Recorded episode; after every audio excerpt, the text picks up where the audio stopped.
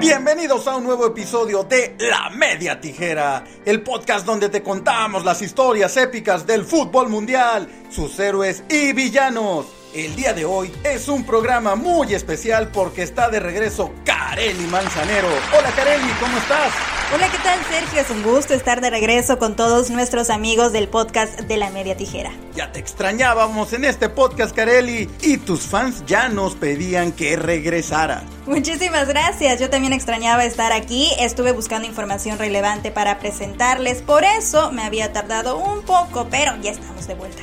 ¿Y de qué nos vas a hablar en este episodio? Pues como sabes, la pandemia del COVID-19 ha paralizado prácticamente todas las ligas del fútbol del mundo. Algunas, incluso como la holandesa y la mexicana, dieron por terminados sus respectivos torneos, mientras que otras como la Liga de España y la Premier retomaron las actividades. En Inglaterra, el Liverpool aprovechó la gran ventaja que tenía y se proclamó como campeón, mientras que en España el Barcelona ha perdido la ventaja en puntos que tenía en el momento de la suspensión del torneo y desde el regreso de las actividades ha tenido malos resultados, por lo que le ha permitido al Real Madrid retomar el liderato y ya tiene cuatro puntos de ventaja sobre los culés, lo que ha desatado una serie de críticas y conflictos dentro y fuera de la institución. Así es, Carelli, el ambiente en el equipo Blaugrana está muy mal, al grado de que se habla de la posible salida de Messi del equipo. Y entre las críticas que se le hacen a la directiva es que las contrataciones millonarias que el equipo ha hecho en los últimos años no han funcionado. Eso es justo de lo que les voy a platicar en este episodio. El top 5 de los fichajes que han fracasado en el fútbol europeo en esta temporada. Y ya que estamos hablando del Barcelona, empecemos con Antonio Antoine Griezmann. El delantero francés ha perdido la titularidad en el equipo y los 120 millones de euros que el club pagó por él parecen hasta el momento una muy mala inversión. Griezmann solo ha anotado 8 goles teniendo una temporada decepcionante para un jugador que está acostumbrado a ser titular y figura de sus equipos. Sin duda, este podría ser el fracaso del año. Un jugador que en lo personal me gusta mucho su estilo y yo pensaba y esperaba que en el Barcelona la iba a romper, pero no ha sido así. Las cosas no le han salido nada bien y se dice, aunque claro, solo es un rumor, que en gran parte se debe a que no tiene una buena relación con Leonel Messi. Sin duda se vienen muchos cambios en el Barcelona al final de este torneo y veremos qué es lo que pasa con Griezmann y en general con el equipo. Pero ¿te parece si ahora pasamos con su archirrival? Por supuesto, adelante, adelante.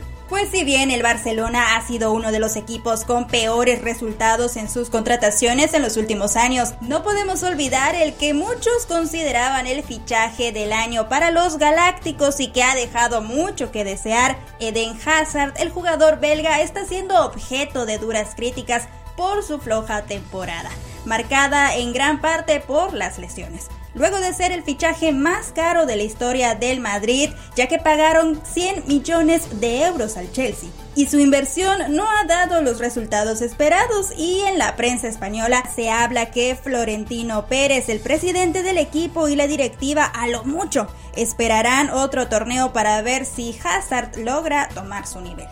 Es cierto, se esperaba mucho del belga en la Casa Blanca y la verdad es que no ha podido mostrar el gran potencial con el que brilló en la Premier League. Ojalá que pronto retome su nivel. Y seguimos en España y ahora vamos con el Atlético de Madrid que el verano pasado presentó al joven jugador portugués Joao Félix por el que los colchoneros pagaron 120 millones de euros al Benfica pero el jugador luso de solo 20 años aún no ha dado los resultados esperados. En total, Joao Félix ha sido sustituido en 27 de los 34 encuentros disputados por el Atlético de Madrid en la actual temporada y solamente ha podido completar 7 partidos desde que llegara como fichaje estrella de los rojiblancos en el verano del 2019. Así es, Carelli, sin duda otra de las grandes decepciones en lo que va del año, aunque por su juventud aún podría tener tiempo para adaptarse a la Liga Española. Veremos si el Cholo Simeone y la directiva tienen la paciencia necesaria.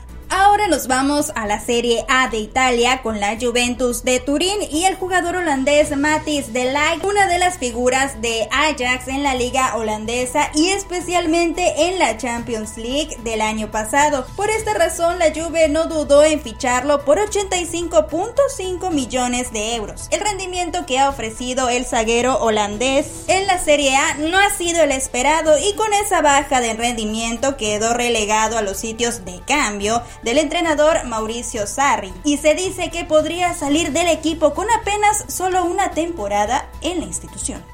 Otra joven promesa que como bien comentas destacó en la excelente Champions que tuvo el Ajax en la pasada edición. Incluso se hablaba de que probablemente se va a convertir en el mejor central del mundo, pero no ha podido replicar en Italia estos comentarios ni llegar a su máximo nivel. Como sabemos, la Serie A es una de las ligas más exigentes en especial con los defensores. Veremos si Delight logra retomar su nivel. Viajamos a la Bundesliga porque el campeón Bayern Múnich también entra en la lista con la contratación del defensa francés Lucas Hernández. El gigante de Baviera pagó 80 millones de euros al Atlético de Madrid sin embargo, Hernández apenas ha disputado 22 partidos, en los que ha dado una asistencia y ha visto una amarilla. Por lo que la revista Kicker lo bautizó como el suplente más caro del mundo. Y es casi un hecho que en el próximo mercado de fichajes el francés se irá a Paris Saint Germain.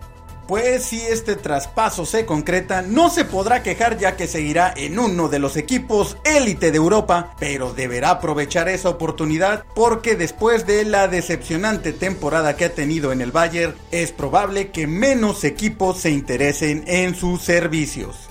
Así es, pues este es mi top 5 de fracasos en el fútbol europeo esta temporada. Esperemos al próximo mercado de fichajes para saber qué pasa con estos jugadores y cuáles son los fichajes bomba que anuncian los grandes clubes europeos. Muchas gracias, Kareli. Muy completa la información. Ahora entiendo por qué te tardaste tanto en estar con nosotros, pero ya no nos abandones por tanto tiempo. Claro que no. Nos escuchamos la próxima semana en un nuevo episodio de La Media Tijera. Ella fue Kareli Manzanero en el podcast de La Media Tijera. Recuerda que estamos en diferentes plataformas: Spotify, Spreaker, Apple Podcast, Google Podcast, iHeartRadio y más. Suscríbete a nuestro canal de YouTube y activa las notificaciones. Síguenos también en nuestras redes sociales. En Facebook e Instagram nos encuentras como La Media Tijera, Twitter arroba Tijera Media. La Media Tijera es un podcast hecho por todos y para todos. Nos escuchamos en la próxima.